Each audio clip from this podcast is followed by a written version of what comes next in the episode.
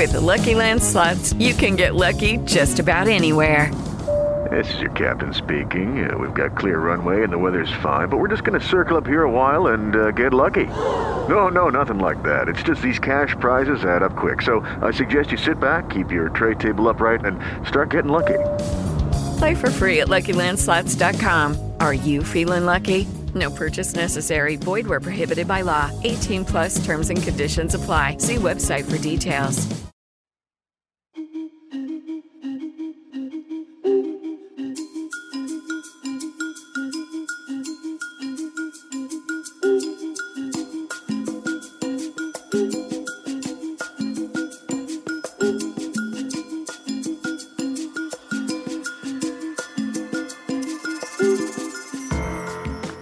Bienvenidos a una nueva edición de Radio Amazonía. En esta ocasión, Janet Bugart, miembro de la PIB, conversa con Ederson Cabrera Montenegro, líder Pilar 5 REM.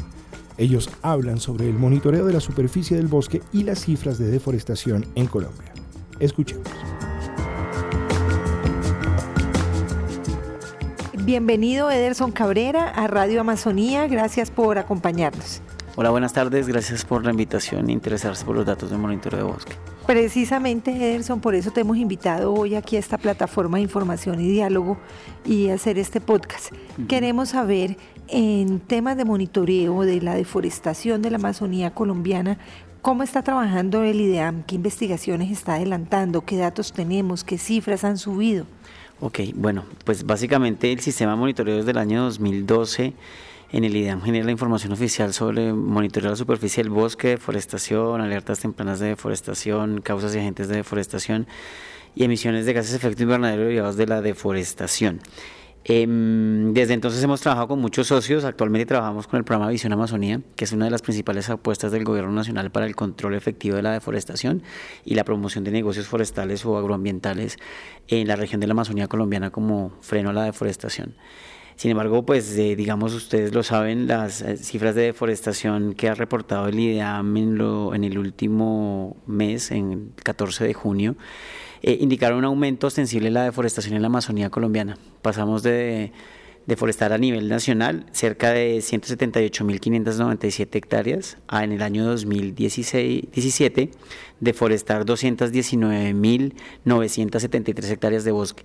En los dos años la principal deforestación ocurrió en la Amazonía colombiana. Para el año 2016 el 39% de toda la deforestación ocurrió en la Amazonía y para el año 2017 el 65% de toda esa deforestación ocurrió en la Amazonía colombiana, indicando digamos un aumento digamos muy importante del tema de deforestación. Eh, el trabajo que ha venido desarrollando el programa Visión Amazonía, el Ministerio de Ambiente y en general el Sistema de Monitoreo de Bosques indica que la gran digamos em, el gran motor de este proceso de deforestación ha sido el aumento de la accesibilidad a las áreas de bosque natural. Hasta el año 2015 y más o menos el año 2016 la accesibilidad a áreas como la Amazonía colombiana, específicamente por ejemplo en áreas de reserva forestal, estaba mediada por el conflicto armado y pues como todos ustedes lo saben, eh, desde el año 2016, cuando se firma formalmente el acuerdo de paz, el, digamos, la situación en la región cambia y cambia efectivamente a que hay un mayor acceso a las áreas de bosque natural que antes no había. El actor armado que estaba allí ya no está y está ahora, digamos, a través de grupos armados residuales, pero en sitios muy específicos. Pero en general hay una mayor seguridad en la región y una mayor digamos, acceso al bosque. Y eso, digamos, ha incentivado procesos como la praderización, que es la conversión de áreas de bosque natural a áreas de pastos dedicados o no a la ganadería, ese es un tema muy importante.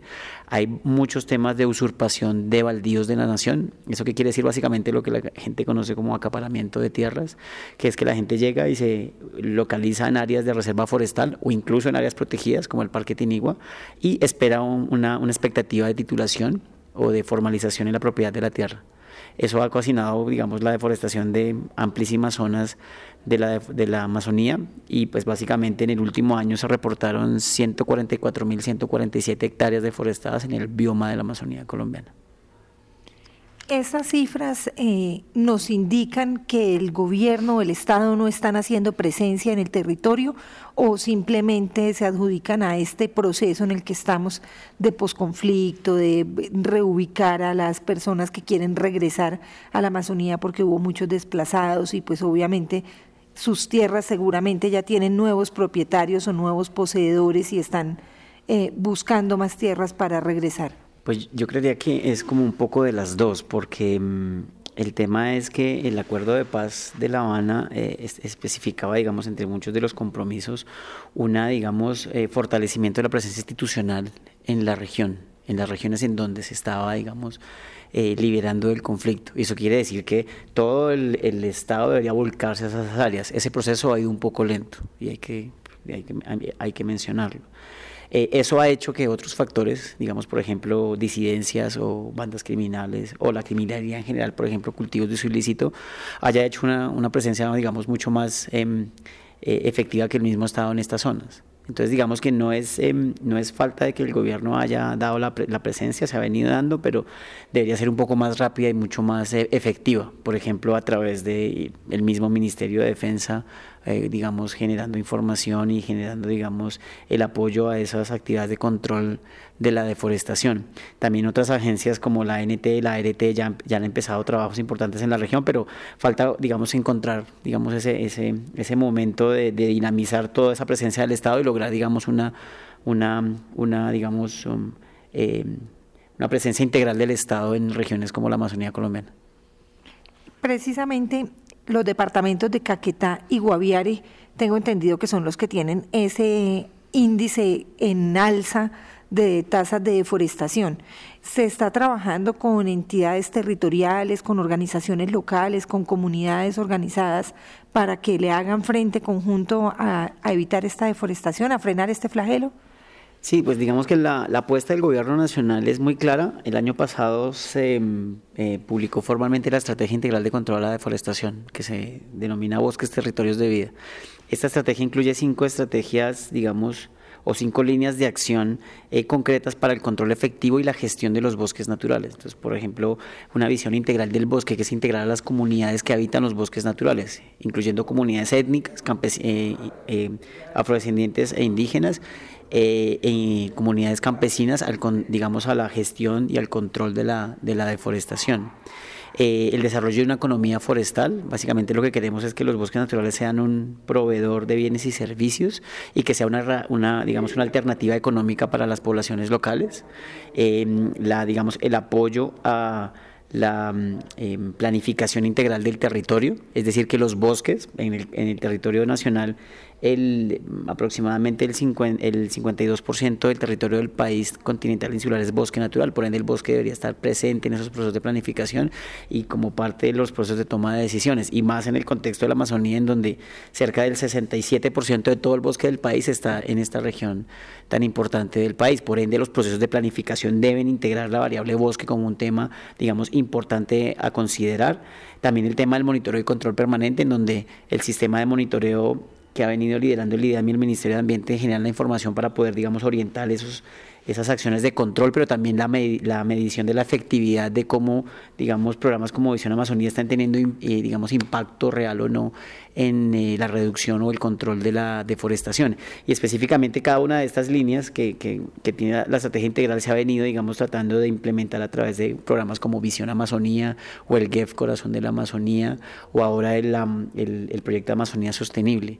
Es básicamente eh, dar alternativas a las poblaciones locales, por ejemplo, a través de proyectos agroambientales o proyectos con comunidades eh, em, indígenas para la conservación y uso sostenible del bosque natural, pero también dar, digamos, estas herramientas a través, por ejemplo, de eh, em, el modelo de ordenación territorial de la Amazonía, el MOTRA, o la, digamos, la, el apoyo a la, a la generación de la RAP este modelo de ordenamiento territorial regional eh, de la Amazonía colombiana, en donde los departamentos de la Amazonía se reúnen y hacen, digamos, una estrategia de futuro de cuál debería ser el modelo de, desarrollo en la, en la Amazonía colombiana.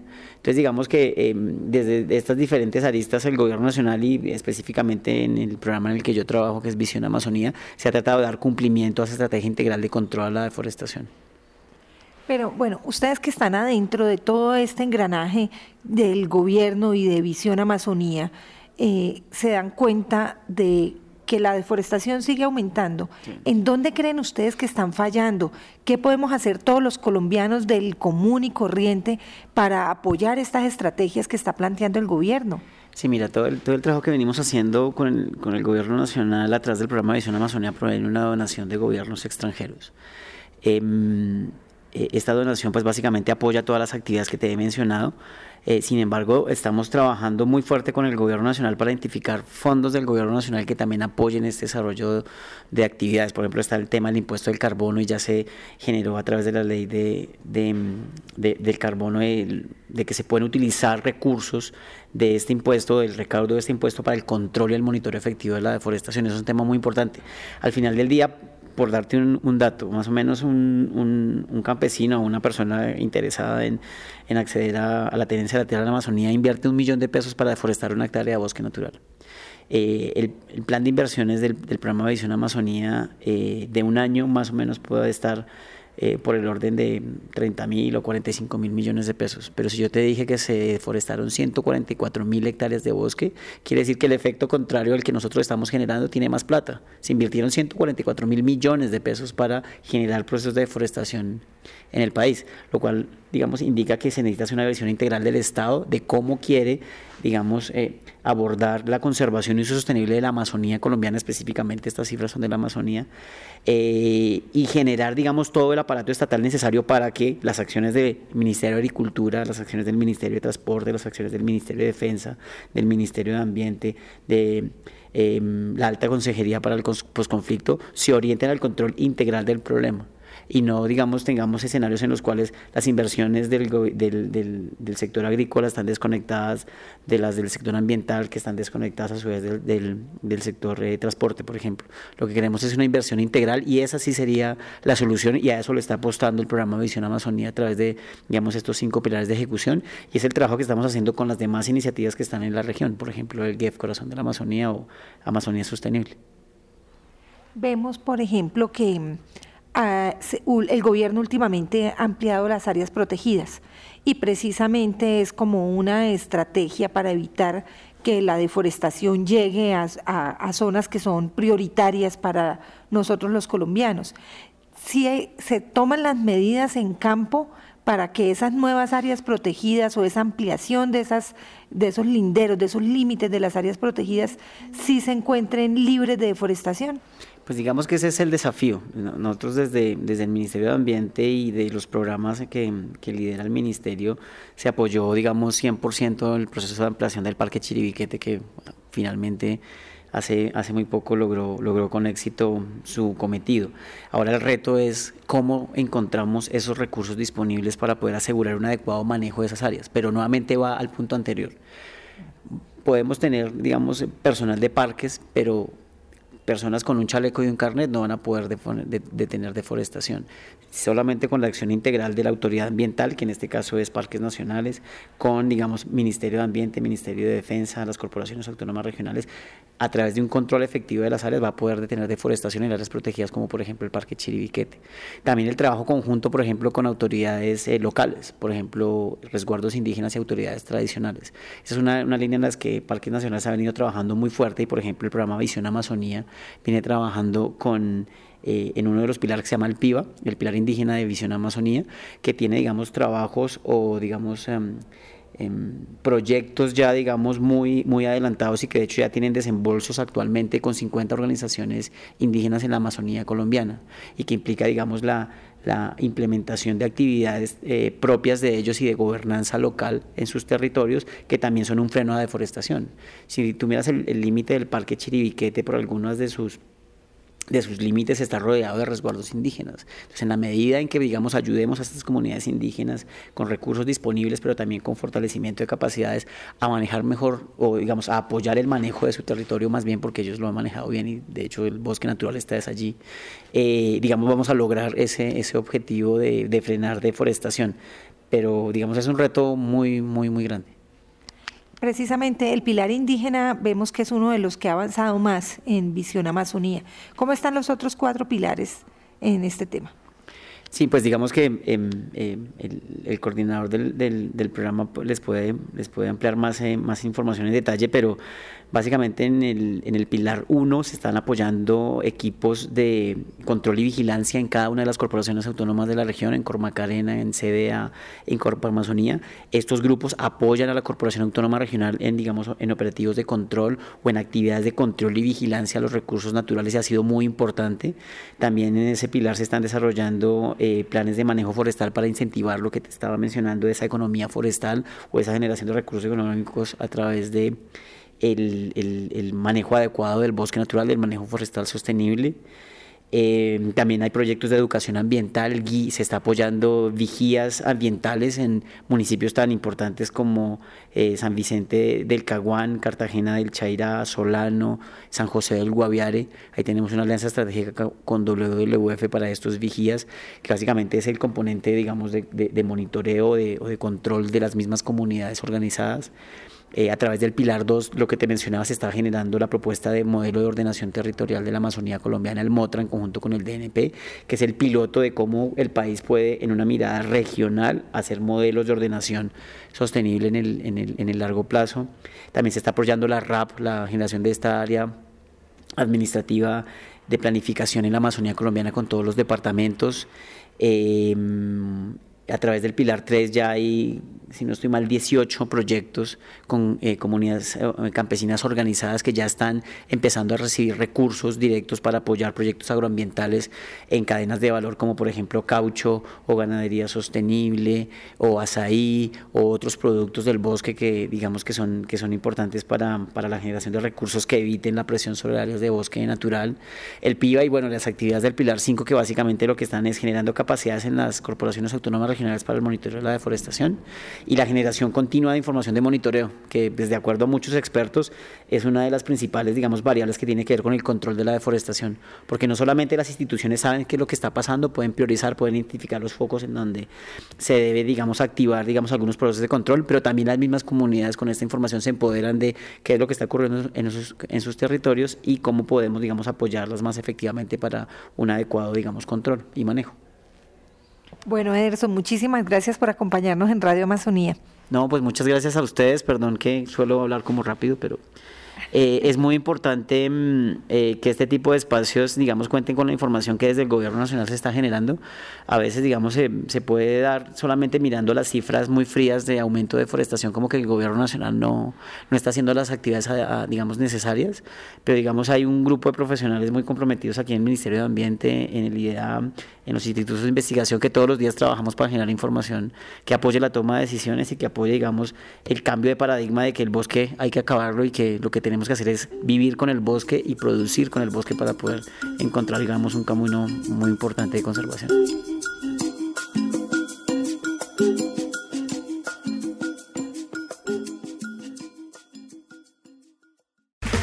Okay, round two. Name something that's not boring. laundry? Ooh, a book club. Computer solitaire, huh? Ah, oh, sorry, we were looking for Chumba Casino.